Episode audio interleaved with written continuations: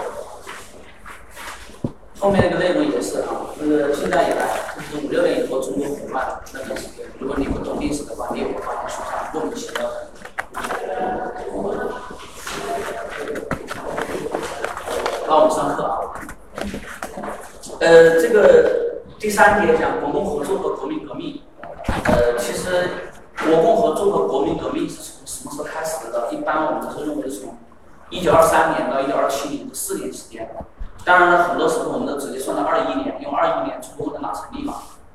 但是从二一年到二三年这段时间，中国共产党虽然成立了，但是呢，并没有明确的一些，就是没有做一些很有成效的事情。因为什么呢？因为当时他们的重点就在确定最高纲领、最低纲领去了，而且这个最低纲领还是二二年是吧？中共二大、中共三大、中共三大才确定的。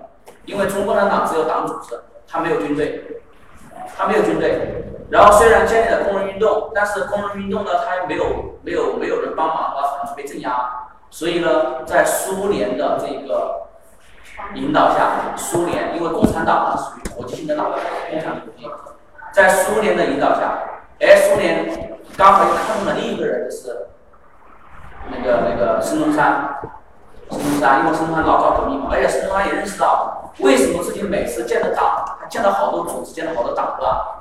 不是告密就是，啊，都不听话，所以他也觉得自己这个党组织建设呀，真的是非常弱。后来他也了解了马克思，哎，发现我们党啊，我们马克思搞思想工作这个方面真的很牛逼，是吧？丝毫不亚于搞传销，真的很牛逼，党建设。所以后来呢，苏联呢就在呃共产国际就支持孙中山的国民党和共产党进行合作，所以在我们中共三大里面就确定了一个纲领，就是建立统一战线。啊，然后就出现了这个国民党一大和中共三大，啊，那么在这一次大会里面呢，允许中国共产党以个人的身份加入国民党，但是反过来不行，就是国民党不用以个人的身份加入共产党，为什么会这个样子的？国民党愿不愿意加入共产党？当然不愿意，因为共产党那个时候的名气是没有国民党大的，哪个国民党想突然加入共产党？对，而且在国共合作一开始。他都是以国民党为主的，所以共产党可以加入国民党。你像我们所了解的周恩来，他既是共产党员，也是国民党员。但是大家想一下，他本质上是什么呢？本质上是共产党。为什么？我们党的组织工作和思想工作做得很好的，明白吗？人家转，你看人家搞传销的是吧？就算把你放回来，你也会回去的，是不是？我们党就是这样的，因为共产党的信仰真的很牛逼，真的是很吸引人，知道吧？很吸引人。而且我们党那种无私的精神，当时确实吸引了一大批有志者。所以呢，为了能够改变中国的现状，我们的中国共产党很多党员以个人的身份加入国民党。什么叫以个人的身份呢？我是共产党员，我加入国民党之后，在国民党里面干涉，是以国民党的身份在干涉。但是我可不可能抛弃我共产党的身份？不可能。所以大家想一下啊，大家想一下，长此以往之后，万一哪一天国民党共产党出现了利益纠葛？那么这一些以私人身份加入国民党的人，他会站哪一边？他会站在共产党这边，对不对？这是其一。其二，大家都知道我党的思想工作都做得非常好，特别是地下工作特别牛逼。所以他长期在国民党里面做事之后，以我们党的魅力，是会吸引很多人过来。所以呢，你会发现近代史你会发现有好多国民党啊，他在跟共产党长期共事的过程中。虽然本身自己是国民党，但是呢，他倾向于共产党这边，然后甚至有些退国民党加入共产党。当然，退了共产党加入国民党的人数也挺多的，怕死的人还挺多的。所以呢，就出现这么一个情况，是两党之间不独立。国民党成呃，共产党成功的实现了对国民党的渗透，明白吗？这是一个前提，这是后来国共两党破裂都会出现这种情况的一个前提。这是其一。那么，当两党合作之后，最开始我们党很弱、很幼稚，并没有想到枪杆子能出政权，以为我们俩说合作，我们俩够够义气是吧？都是为了改变中国，哎，就真改变了。结果不是这样的。建立黄埔军校之后，孙中山他老人家呢，基本上处于一个精神领袖。我们前面讲过，孙中山呢，他基本上是处于一种革命那种、那种、那种导师的地位，是吧？他自己没有军权的，他也没有钱，靠人家拉赞助。所以呢，这个孙中山呢，基本上处于精神领袖，没有实权，啊，而且他做了一个很错误的决定，他就是让蒋介石去当黄埔军校的校长。你们也知道啊，在这个那个时候，校长啊，他带出来的人都是他的得意门生，而且到后来国民革命的时候，蒋介石还成为了总司令。孙中山没有认识到，在一个乱世啊，什么东西是最最最最有用的？军权是最有用的。而孙中山当时只是国民党主席，主席能干嘛？嗯，本来做党主席，党的领导应该是最大的，对不对？但是在一个乱世啊，军队的领导那是最重要的。所以毛泽东说枪杆子能政权嘛。而且孙中山很不幸的啊，在二几年呢，二五还二六年吧？二五年。二五年去世了。去世了之后呢，国民党呢就分成两派，第一派是国民党右派，都是一些军国主义者，其中领导的是蒋介石。刚好他是黄埔军校的校长，那些培养的那些中中级军官、高级军官啊，全部都是蒋介石的人。而像黄埔军校里面的共产党在干嘛呢？周恩来当时是黄埔军校的政治部主任，也说是专门给你们搞思想工作的，让你们爱国的。有没有说让你们中国共产党？没有。你看那个电影里面那个那个谁，是他的学生嘛，是吧？撕裂。啊，撕裂是他的学生，但那个学生是共是国民党的人，培养的人基本上都是国民党的，当然也有些共产党的，比如说林彪。但是当时都是以国民党的身份在培训啊。所以这是右派，国民党右派就蒋介石为首的。那蒋介石这个人呢，他是一个毛泽东这样的人，他不是一个周恩来这样的人。什么叫毛泽东这样和周恩来这样的？他看问题看本质。他跟毛泽东一样，一下就知道了军权最重要，实力最重要，所以他牢牢的把军权把握在手上。而汪精卫这个人呢，他在蒋介嗯孙中山去世之后，他就当了这个国民党主席，也就是国民革命政府的主席。国民政府的主席，所以相当于这两个人，一个掌军，一个掌政，一个掌政。但是你想一下，政府这一块儿，他的实力权力有没有比军队更大呀？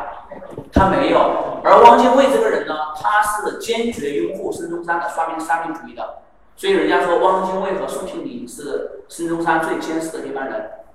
但是蒋介石他不是的，蒋介石这个人他强调军军政府，不是的。所以他们两个人不和，两个人也是一个竞争关系。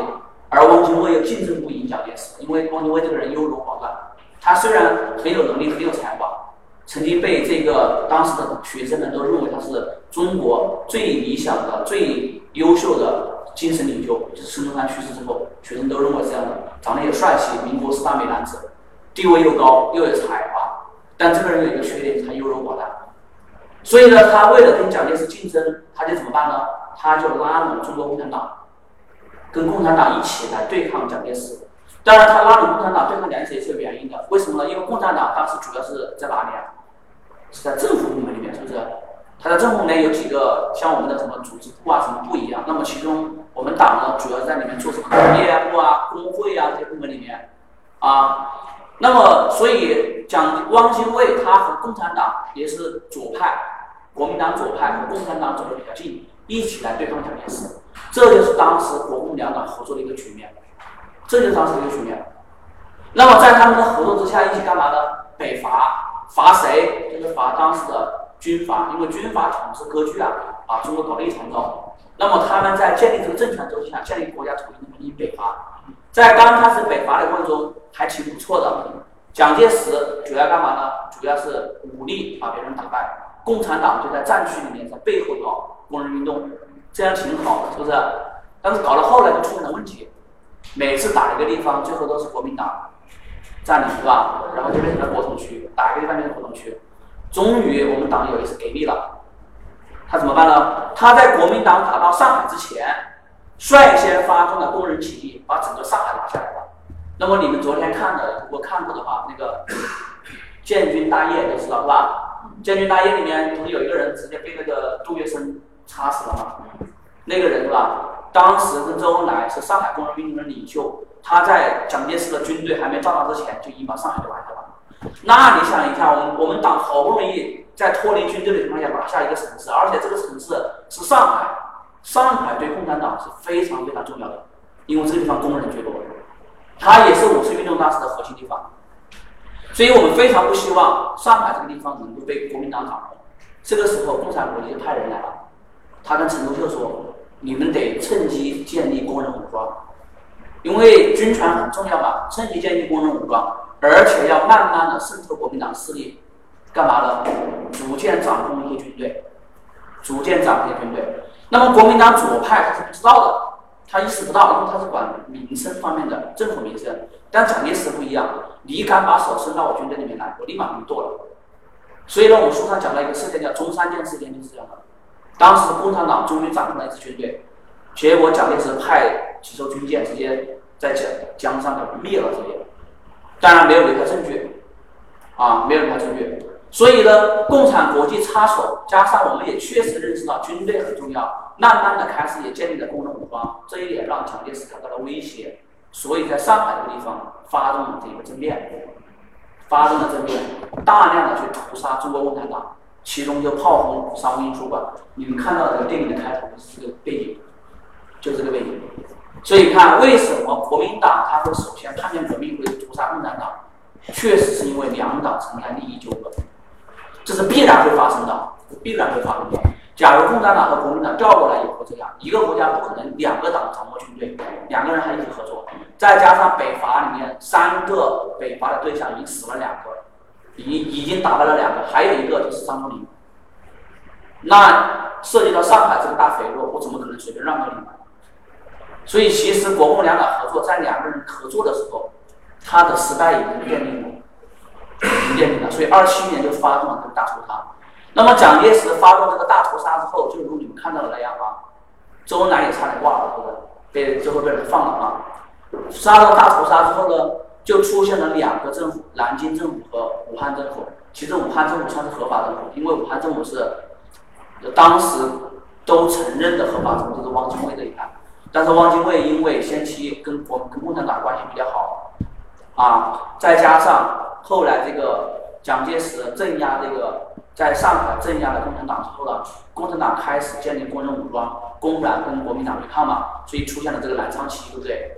所以这个过程中呢，从利益出发，汪精卫再怎么去同情共产党，或者站在左派，再怎么跟共产党接近，都不能都不能够这个这个撇开一点，就是汪精卫他是国民党，他不能让共共产党掌权。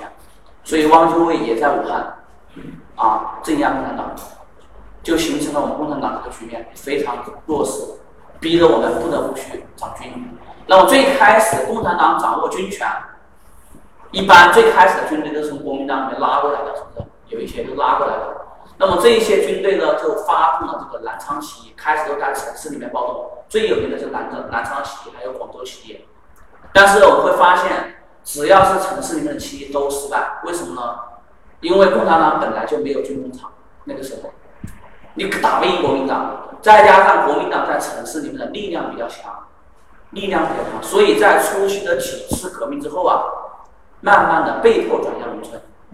那么如果你们看了那个电影里面就知道是吧？发动了南昌起义失败了，这个毛泽东带领人准备发动那个叫大长沙长沙起义，是吧？打了的，输了。被迫转向了农村，被迫的。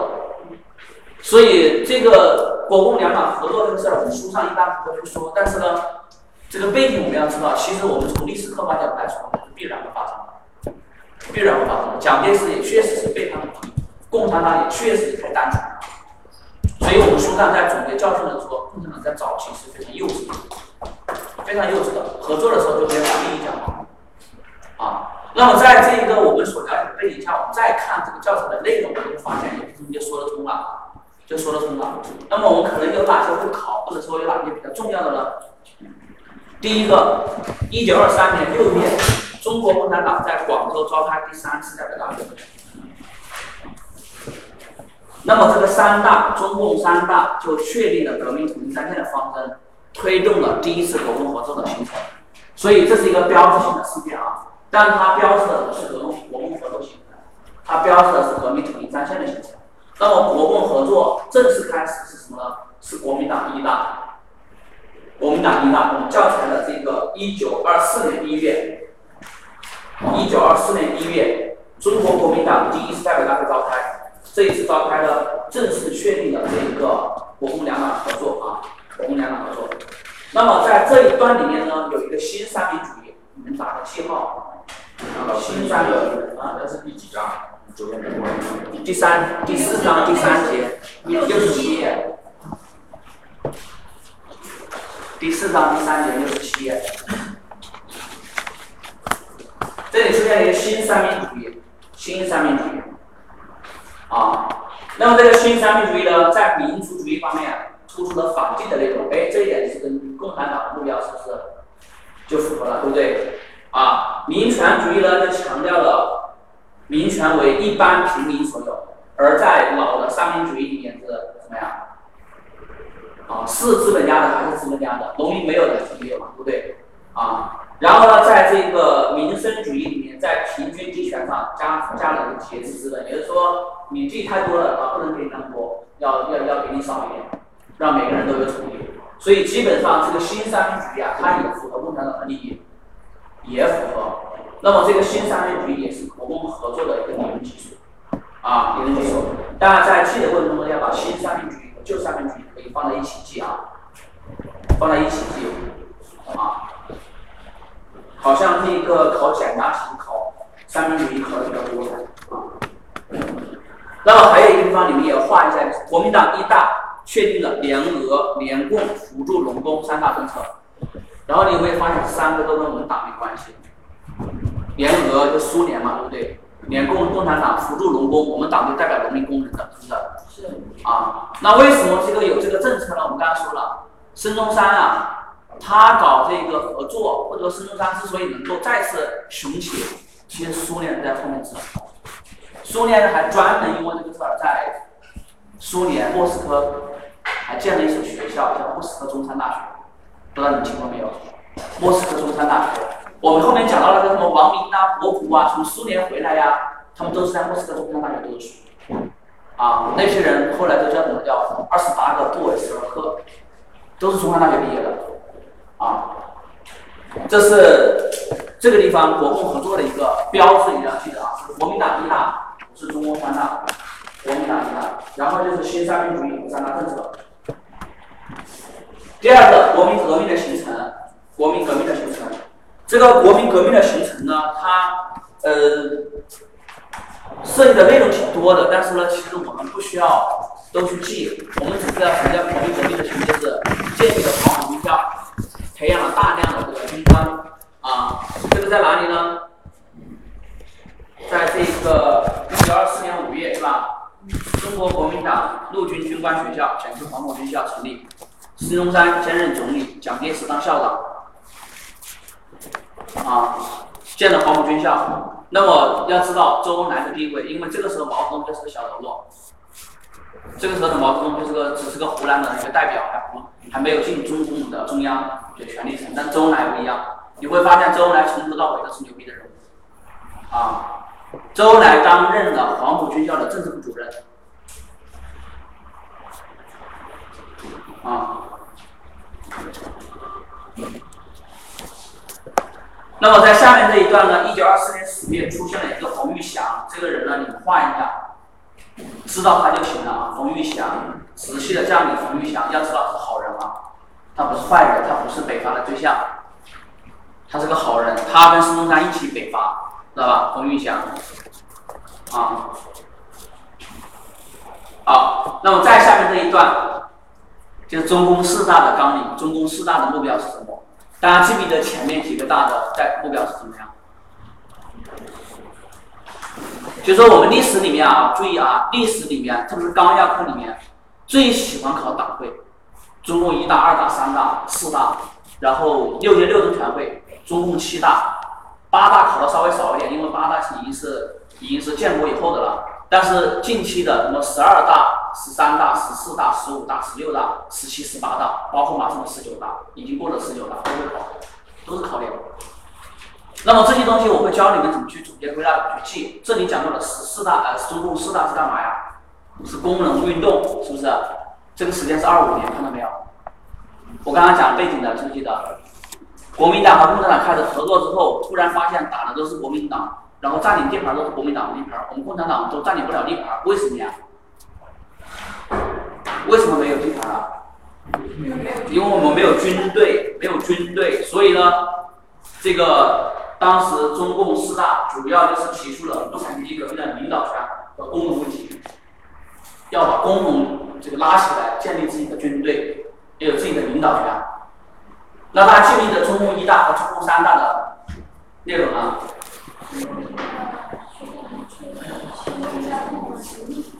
啊，确定的总目标嘛，对不对？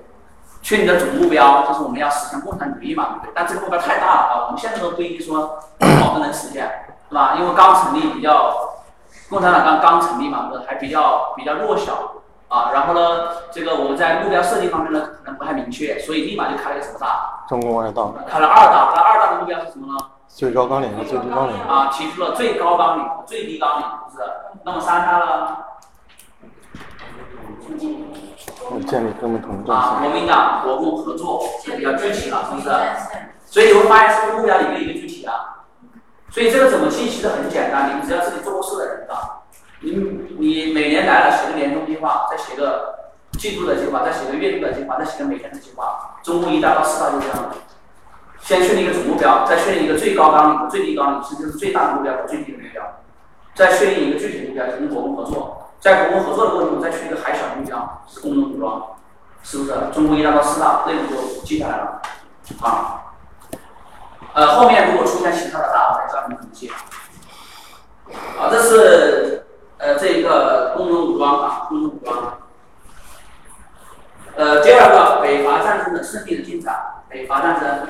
呃，关于北伐战争呢，打仗的事情呢，具体过程大家不需要管。一般来说，考这个地方考哪几个？北伐的对象是谁？北伐的对象是谁？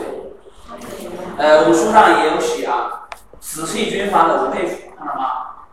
如果你能把他的势力地势力地盘大概知道就好，一般可能记不住。我们一般还有我们不太好，地理不太好，记不住啊。直系军阀的吴佩孚，他控制的是湖南、湖北，你可以记两湖。湖南、湖北、河南三省的直隶、保定一带，就北京这一块，盘比较大，佩服啊。仔细分离出来的孙传芳，涵盖江苏、江西、福建五省、东南沿海一带。重系的张作霖是东北三省。这个张作霖的地盘，你大家都知道，都知道，所以主要就是这个吴佩孚和孙传芳。那怎么去呢？你就去孙传芳占据的是，虽然没有广东，但是记得是我们东南沿海一带，南边的繁华之地，而而吴佩孚是北边的繁华之地，知道吧？但是不管是哪一个，你看这个安徽啊、江西啊、福建都在哪里面？都在广东的上面嘛，所以我们都叫北伐，往北边打，知道吧？往北边打，所以这是三大革命对象：吴佩孚、孙传芳和张作霖。啊，这是第一个要记的。第二个要记的是什么呢？先先谁先消灭谁？先消灭吴佩孚。先消灭吴佩孚啊，不是说南边的晋我们就先打南边了，先消灭的是吴佩孚啊，进军两湖消灭吴佩孚，然后引兵向东，从西往东打，消灭了孙传芳，最后北上解决张作霖，当然张作霖还没解决，国共两党就分裂了啊，所以张作霖没有打，张作霖没有打，所以是大家要注意的啊，第一个是三大北伐对象，第二个是先灭了谁？第三个就是谁没有被灭啊？谁没有被灭？好，那么还有一个大家稍微大家了解一些就行。如果考到了，你就自己去编远啊，因为这个很多简答太长了，不建议你去花很多时间去背，大家也没什么时间。呃，这个北伐战争取得胜利的原因，第一，国共合作的实现，革命统一战线的建立，一定要强调我们党的作用。知道吧？那么答这个问题的时候，注意啊，一定要强调两党合作，特别是我们共产党在里面起到的作用，是一定要打的，一定要打的，这是最重要的一个原因。第二个，北伐战争呢是有广大人民群众的支持，因为什么呢？北伐确实是当时这个当时的军阀统治，确实让全国人民生活的非常水深火热这种一点都不过，还不如这个这个是清政府末年呢。第三个，北伐战争得到苏联的支持。所以这三个原因，一个是从国共两党的角度出发，第二个呢是从老百姓的角度出发，第三个从国外势力的干涉，也是苏联的出发，支持出发，这是三个。啊，第二个工农运动普遍高涨，这个呢不用讲，这个不用说，这个一般都是讲的是哪一年发生的，涉及中国人的工人运动啊，这个不是很有名嘛，不管它。第三个，国共合作的破裂、破裂和国民革命的失败。啊，国民革命的失败。那我们这个书上讲的有一个事件，中山舰事件，你要画一下。一九二六年三月五号，蒋介石三月和五月先后制造了中山舰事件和整理党务案事件，其实主要是中山舰事件，成为新右派的代表。蒋介石就是右派的，汪精卫就是左派啊。呃，至于后面几个镇压就不说了，镇压不说了。另外，李大钊的事件你们记一下，四月二十八号，时间可以不用记啊。中国共产党主要创始人李大钊是被谁杀的？张作霖杀的啊。这个不要被电影里面误导了。电影里面张作霖不是打电话给蒋蒋介石吗？说怎么处理蒋介石是吧？怎么处理李大钊？蒋介石说让你们杀了，是这个是不符合逻辑的，不符合历史依据的。为什么呀？人家张作霖是北伐的对象啊。而且张作霖是中央政府，当时张作霖的北边的政府是当时国际承认的政府，国际当时承认是张作霖的北平政府，而不是南边的南平政府啊。所以一个合法政府的一个人，我还是你北方的对象，不会打电话请示你吗？不可能的。所以这个事情不是蒋介石这个啊，其实历史上不是张作霖打电话请示蒋介石，而是蒋介石主动打电话给张作霖，张作霖的，让他去处理李大钊的。所以这个事情啊，确实是这个当初你们杀了这个大钊啊，被奉系军阀杀了啊。然后中共五大下面这个，中共五大批判了陈独秀的右倾投降主义错误。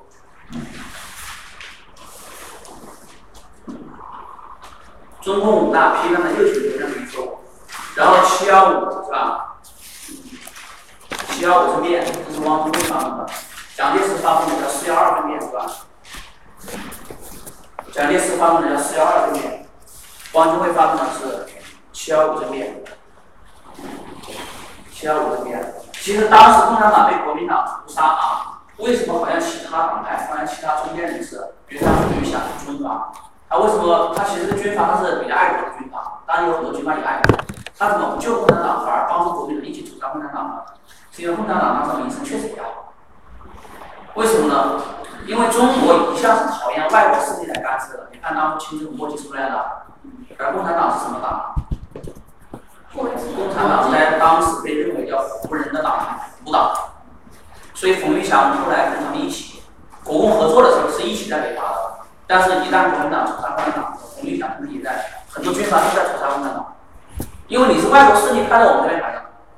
干预我们的，干预我们政权的，所以共产党早期啊，确实不怎么讨人喜欢啊，不怎么讨人喜欢，而且跟党系铁丝的，是不是？啊，所以这个当时屠杀之后啊，共产党确实人员迅迅速减少啊。那么国民革命失败的原因，国民革命失败的原因，客观上客观上啊，是因为反革命力量十分强大，国民党力量很强大，然后是统一战线内部的问题，啊。那么主观上呢，从我们党派方面来说，记得啊，客观呢其实是讲外部的，是吧？客观上呢是讲这个国民党的原因，还有是北伐北伐势力的原因，啊，主观上是我们党内部的原因，就是陈独秀啊为首的中共中央领导犯了右倾投降主义错误，啊，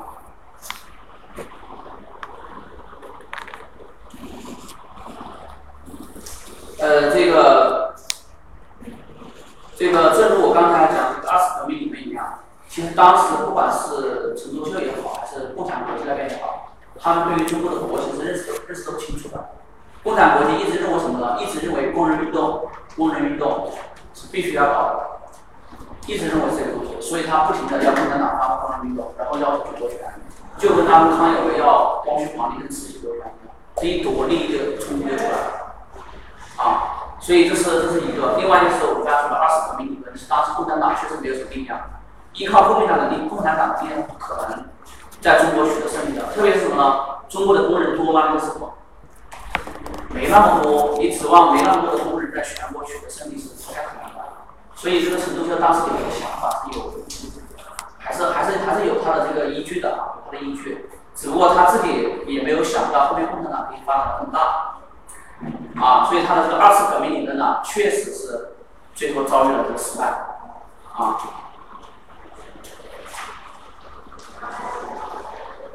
啊，那么这个北伐战争的意义两点啊，两点。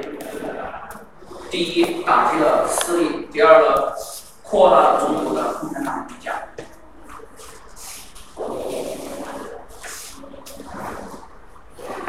好，我们再看第五章。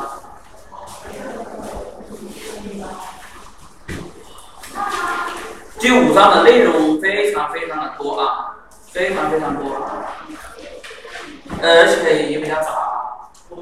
第一节，国民党在全国的统治和中间党派的政治主张，政治主张，呃，这个地方呢，大家有几个点要记住。第一个就是宁汉合流出现了中国的又一个合法的国民革命政府，是一九二八年二月，宁汉合流。宁汉合流其实指的是什么呢？楚汉政府和国民政府的统一啊。一九二八年二月，南京国民政府改组，武汉国民政府不在，这是第一个。第二个要记住的是什么呢？张学良改旗易帜，看到了吗？张学良于同年十二月二十九号发布通告，宣布遵守三民主义，服从国民政府改旗易帜。我们一般把这个就叫张学良改旗易帜啊。那么，张学良改旗易帜事件标志什么呢？标志着中国得到，中国在名义上实现了全国统一，是吧？北洋军阀不再作为敌人政治力量性存在，国民党在全国范围内建立的是一个统治，基本上我们国家就统一了。但是呢，这种统一是比较虚的啊，因为什么呢？因为国民党在北伐的过程中啊，并不是说你是军阀我就把你全部都干掉，然后把你的势力范围都截了，不是这样的，而是人家一投降，他就把他接受了。但是势力范围还是人家军阀的，所以你会发现到了后面剿灭共产党的时候，呃，为什么剿不了？因为什么呀？因为很多军阀怕我剿他，然后把我的军队灭了，然后让别人得便宜嘛，所以共产党才能够假装求存。还有这个后期的出现的这个抗日战争也是这样的，都怕留存自己的力量，这就是国民党的主意。包括当时蒋介石被绑架，被被张学良这个原因。所以其实国民党好像名义上统一了全国。但实际上控制性比较弱，跟当时的中华民国是一样的。中华民国很像，只不过中华民国是完全没有军队的，而这个时候的蒋介石他是掌握了最大的一个军队，啊。好，那么这是建立统治，在下一段的第一句话你要记住：国民党的什么？国民党不代表民主资产阶级的利益，国民党不是代表民主资产阶级的。它是代表地主阶级买单性的大资产阶级的利益的。有人说大资产阶级不也是资产阶级吗？不是这样的啊，在我们党的历史上啊，民族资产阶级长期是作为我们团结的对象，像孙中山这批人。为什么呢？因为这些人本质上是什么人呢？他本质上是一批进步分子，是是一批进步分子，是老百姓。但是国民意识党党所代表的所谓的大资产阶级是什么人呢？一般都是官商勾结。他们一般跟当官的有千丝万缕的联系，跟帝国主义、跟外国人有千丝万缕的联系，跟地主有千丝万缕的联系。很典型的蒋介石所代表的四大家族，你都听过吧？这四大家族有按理来说，我们说四大家族他很有钱，是不是？但实际上你去查你就知道了，四大家族里面的所有的产业啊，就跟我们现在的国有企业一样。国有银行和中央银行、中国人民银行是谁的呀？是国家的吗？不是国家的，是四大家族的。你能说这些人是民族资产阶级吗？不行，不是的，他们什么呢？用国家的权力在收拢全国资金，所以这样的人他们不会被我们团结的。所以我们说，国民党的实质是地主买办大资产阶级，不是民族资产阶级啊。我们很多人都把它当民族资产阶级。好，这是这一页。好，翻到下一页。国民党的专制统治，这个呢，你们你们可以可能要考啊。国民党是怎么进行军事独裁统治的？庞大的军队、特务系统、保甲制度和专制文化专制主义。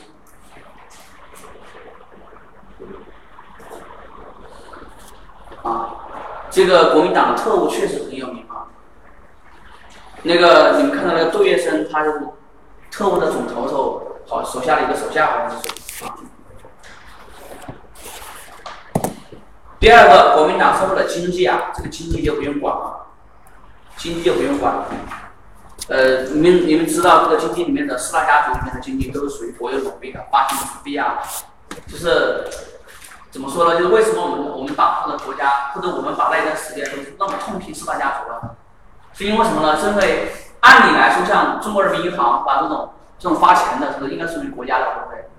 但当时国民党采用的是什么东西呢？是家国不分的，家国不分的。什么叫家国不分呢？因为银行是他们家的，知道吗？银行就是他们家开的，他把这个国家的银行跟自己是是同属的。蒋介石他既是国家的老大，同时也是银行的行长，银行的是总裁。所以这就出现一个问题啊，出现什么问题呢？为什么老人家老说民国的时候通货膨胀很严重啊？严重到什么程度啊？你出去买米的时候，你要去银行去取一大麻袋子纸币，知道吗？一麻袋子。然后你去饭餐馆里面吃饭，你如果吃两碗饭，饭量比较大，第一碗可能要五千块钱，吃第二碗可能要一万块钱，随时都在变。通货膨胀为什么到这种程度啊？就是因为蒋介石他们长期打仗，打仗你要发军饷啊，你要花钱呀，没钱怎么办呢？我们家开银行的印券，直接印券，所以通货膨胀特别严重。银行是自己，的，不止银行是这样的，很多企业矿啊，什么东西啊，都是自己的，也是国家。可以说他们四大家族每个家族都是富可敌国的，都是富可敌国的。包括蒋介石他们逃离台湾的时候，带了三十万两黄金走了，三十万两黄金相当于什么？相当于三亿美金。有人说三亿美金一点都不多，三亿美金当时挺多的呀，多多少？有多少呢？苏联当初从中国撤离，反法西斯把日本赶跑的时候，从东北撤离的时候，把整个东北留下的日本的军重工业嘛，全部都带走了，带到带到这个苏联去了。然后人家估算了一下，那些重工业至少是三亿美元，你就可以知道蒋介石的银行收拢了我们国家多少钱了啊！所以这个时候的经济基本上就属于他们垄断了经济啊，他们垄断了经济。你知道这个就行了啊，一般来说考的不是很多。第二个，中间党派的活动及其政治主张，呃，这个东西一般来说不怎么考啊，你你要知道有中间党派就行。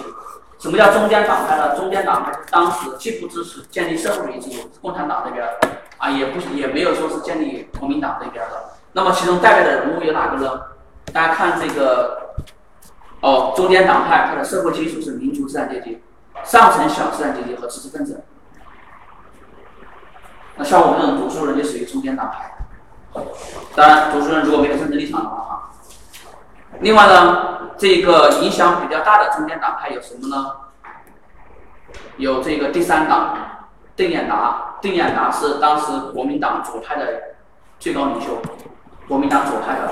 这国民党左派怎么没有出来了吧？我们刚才说的这个，当时啊，当时，呃，国民党左派和右派啊，右派的这批人呢是屠杀共产党的。国民党左派的政府主席是汪精卫，但是呢，当时汪精卫决定对付共产党的时候吧，国民党左派有批人不同意，因为我们党太牛逼了，牛逼到什么程度呢？国民党左左派政府里面的九个部委，本来只有三个是共产党的，其他六个全部是国民党的。等到后来甚至到了有六个是共产党，只有三个是国民党的。是吧？很牛逼，所以等到汪精卫要屠杀共产党的时候，里面有很多国民党啊，很同情共产党，不愿意屠杀，所以国民党左派除了汪精卫以外，有一批人就逃到了上海去了。邓演达就是上海国民党左派领袖，后来成为我们这个民主党派的。我们现在不是有中国有八个民主党派是吧？啊，我们后面会讲到这个的啊，成为他的一个领袖。所以第一个就是邓演达，第二个梁漱溟，这个人也很有名。这个人牛逼到什么程度啊？这个人牛逼到建国以后跟毛泽东对抗，知道吧？凡是跟毛泽东对抗的人，那都没好下场。那这个人跟毛泽东对抗，他直接说毛泽东说什么呢？说你们党这样不行啊，因为他是一个乡村建设派，看到没有？所以他特别重视农村建设。而我们党毛主席建国以后特别干嘛？工业化，是吧？工业化是以城市为中心嘛。他说你们这样不地道，你你你打天下靠我们农民打天下，结果呢，你建国之后重点发展城市，我们农民在家里面多穷啊！他直接跟毛泽东对抗，发生了一场论战啊。所以这个人他就是乡村建设派的著名啊，还有黄炎培，黄炎培，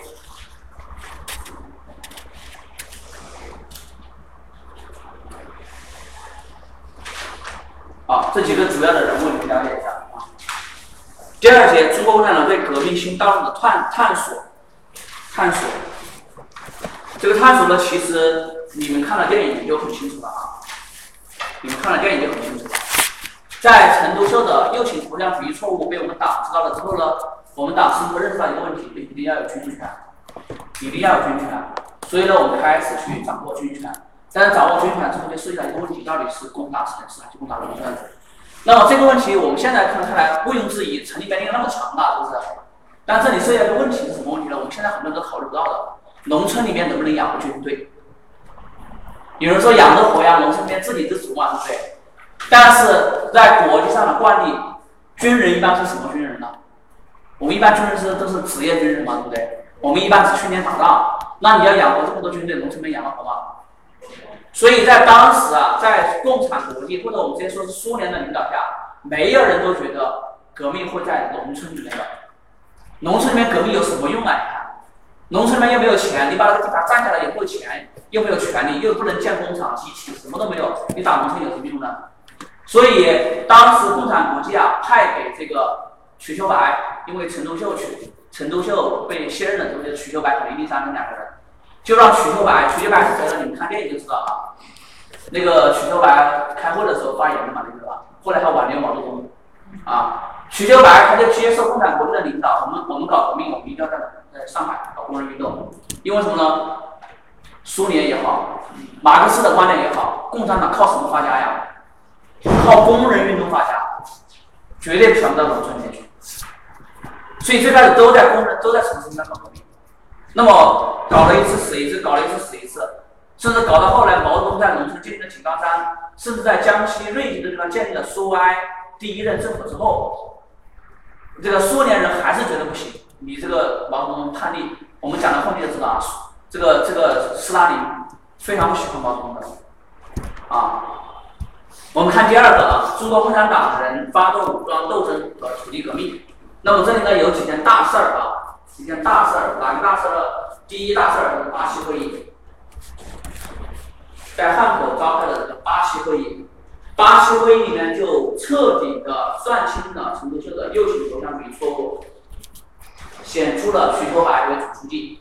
那么这里面还有最最重要的一点，经常考的枪杆子里面出政权。我们选择里面经常考，毛泽东说枪杆子面出政权是在哪是会议里面？是八七会议啊，很多人都写成了遵义会议。八七会议，枪杆子面出政权。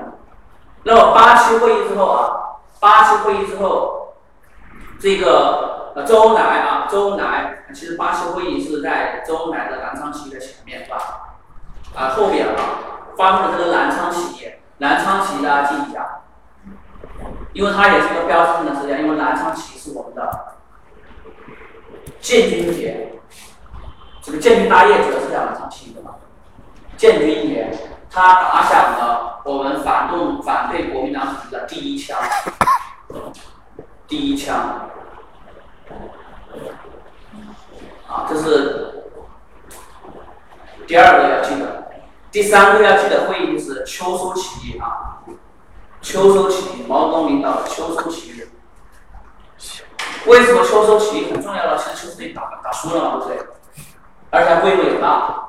它为什么重要呢？因为这是第一场农村里面的秋收起义，发动的是湘赣边的农村边界的农村的起义，秋收起义，公开打出了工农革命军。在这以前，起义的旗号是什么呀？是国民革命军，国民革命军啊，不是国民党，是国民革命军。国民革命军实际上是北伐的军队，所以你在看这个电影的时候，最开始穿的军装是跟国民党一模一样的呀。然后打到后来，我们太痛心了，怎么办呀？立马什么标志，青天白日的标志嘛，啊，党徽嘛，全部都撕了，然后把红红红军变成什么工农革命军啊？好，这是第三个要记得，第四个要记得是三湾改编，就在这一段的下面这一段。三湾改编是什么来的呢？就是原来秋收起义之后啊，他们攻打长沙失败，发动了一个叫平六一起义的，你们做起可能会遇到那个平六一起义，啊。然后平六一起义也失败了，后来就在三湾这个地方实行了改编。那么三湾改编重要在哪里呢？考试经常考的是新型军队的雏形，新型人民军队的开端是三湾改编。那为什么叫新型人民军队？这个军队跟以前军队有什么区有什么不一样呢？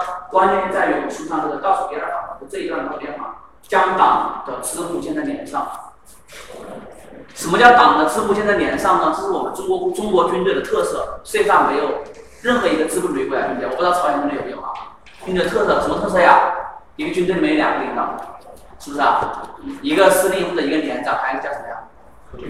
叫政委，政委就是党在军队基层建立的治国。那么为什么要搞这个东西？就是因为我们生活，我们已经是痛定思痛了。原来我们掌控不了军队嘛，现在我们要牢牢把军队握在手里面。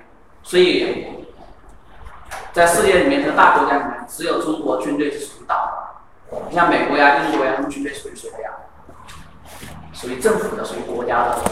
啊，我们是属于党的，因为我们从最低的基层军官到高级军官，他们都要接受政委的好。似乎现在脸上，所以三观改变这个很重要啊。那么再下面这一个，第五个，中国的第一个革命根据地——井冈山革命根据地。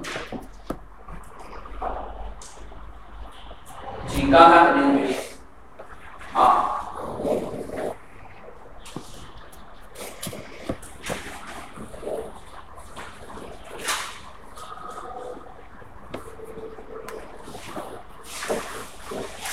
啊，所以这是几个记的点啊，选择题里面考了挺多的这个点。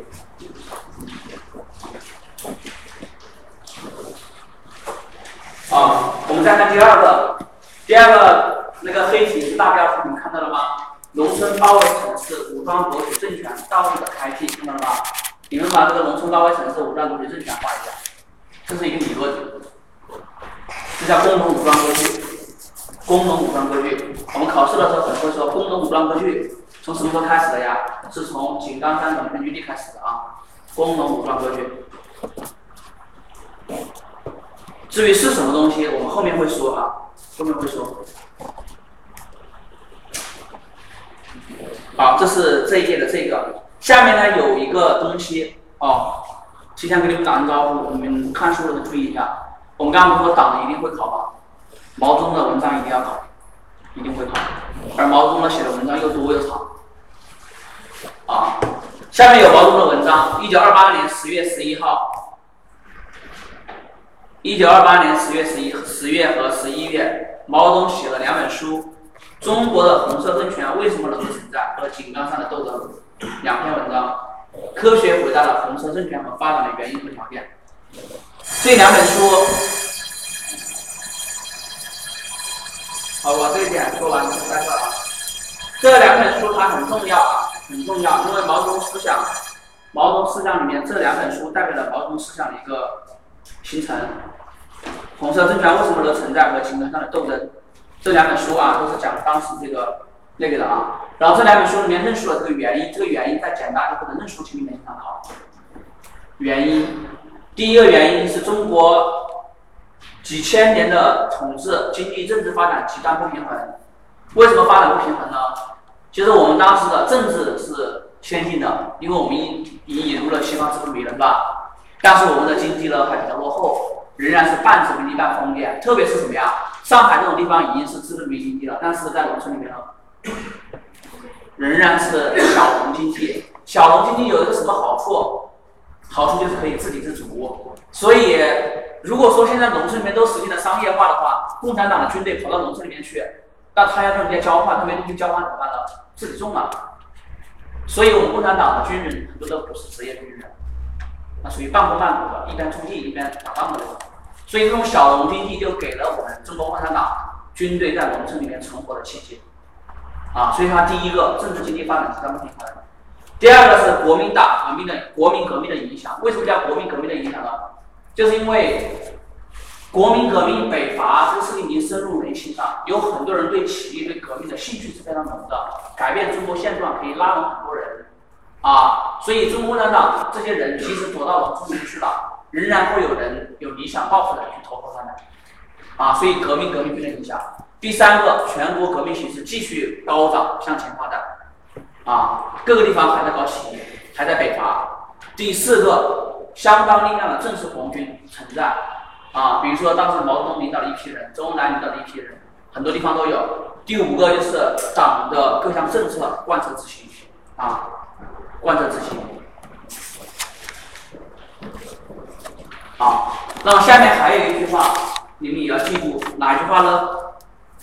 在这两篇文章中，毛泽东第一次明确提出了工农武装割据的思想。阐述了共产党领导的土地革命、武装斗争和根据地建设三者的辩证统一关系。就这三个内容，这三个内容是什么呢？就是我们刚刚的工农武装割据的内容，土地革命、武装斗争和根据地建设，这三个是工农武装割据的内容。土地革命、武装斗争和根据地建设。好，下面这一段也是毛泽东的一本书，《星星之火可以燎原》。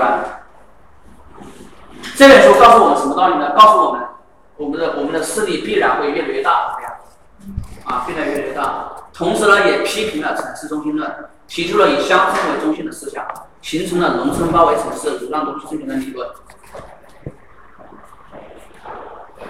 啊，这一段里这一个里面的考点非常多啊，到了后面就很少了，后面就不多了。好，那么这一段呢，下面那一段，毛泽东又写了一本书。我跟你说，毛泽东所有写的书出现的基本上都是重点。啊，这个书还已经很简单了，我们上毛概课里面，毛泽东所有的书里面的大概内容你要知道，而且他标注了什么都要知道，这里面都没有写。啊，反对本本主义，看到没有？反对本本主义，反对本本主义，你可以在旁边标注一下，经常考这个选择题。什么呢？没有调查就没有发言权。哎，这句话是应该是反对本本主义的啊。没有调查就没有发言权。反对本本主义，什么叫本本主义啊？是反对主观啊。好，这是这里啊，大家休息一下，我们再讲第二个。